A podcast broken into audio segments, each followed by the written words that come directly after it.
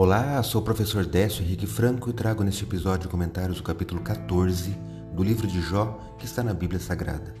Este podcast segue o projeto Revivados por Sua Palavra da leitura diária de um capítulo da Bíblia.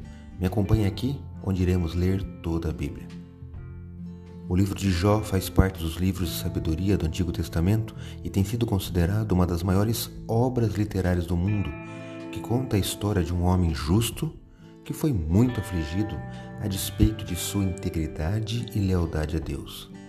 No capítulo 14, Jó reflete sobre a brevidade da vida e eu leio aqui os versos 1 e 2, palavras de Jó na Bíblia Nova Almeida atualizada. O ser humano nascido de mulher vive breve tempo, cheio de inquietação. Nasce como a flor e murcha, foge como a sombra e não permanece. Jó capítulo 14, versos 1 e 2. Compartilho hoje alguns dos pensamentos do pastor Laurie Angel sobre Jó 14, onde ele reflete que aqui ondas de sentimento de futilidade invadiram Jó. A vida é limitada, transbordante de problemas. Ele não sente nada além da dor do próprio corpo e chora apenas por si mesmo. Como a água que desgasta pedras, Deus destruiu sua esperança. Se sabiamente experimentado, o sofrimento pode curar a alma, mas também pode ser corrosivo para o coração.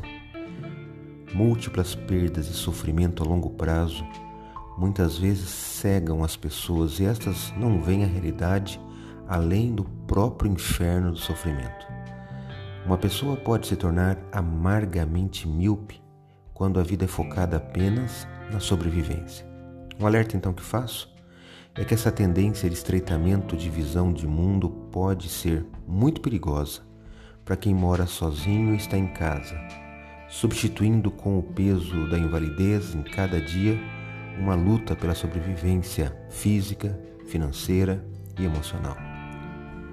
O alerta é que quando a energia é consumida tentando encontrar maneiras de lidar com a dor física, é fácil esquecer a vida e problema de outros, e isso leva a uma desconexão emocional. Consumidos pelo estresse e pelo sofrimento, os pacientes podem esquecer de investir tempo na vida de outras pessoas, de ajudar outras pessoas. Não importa a variedade de sofrimentos que esmaga almas, é vital que os sofredores encontrem maneira de investir em realidades fora de suas dores. Focar no coração dos outros ajuda a manter o próprio sofrimento em perspectiva. Eu não sei a sua situação neste momento, você que me ouve, mas se você é o caso de alguém que está sofrendo muito, peça agora, em oração, a ajuda e intervenção de Deus em sua vida. Acredito, como disse o salmista, que a palavra de Deus é uma lâmpada que ilumina nossos passos e luz que clareia nosso caminho. Portanto, leia hoje em sua Bíblia o capítulo 14 do livro de Jó e que seu dia, passos e caminho sejam iluminados por Deus. Um abraço e até amanhã.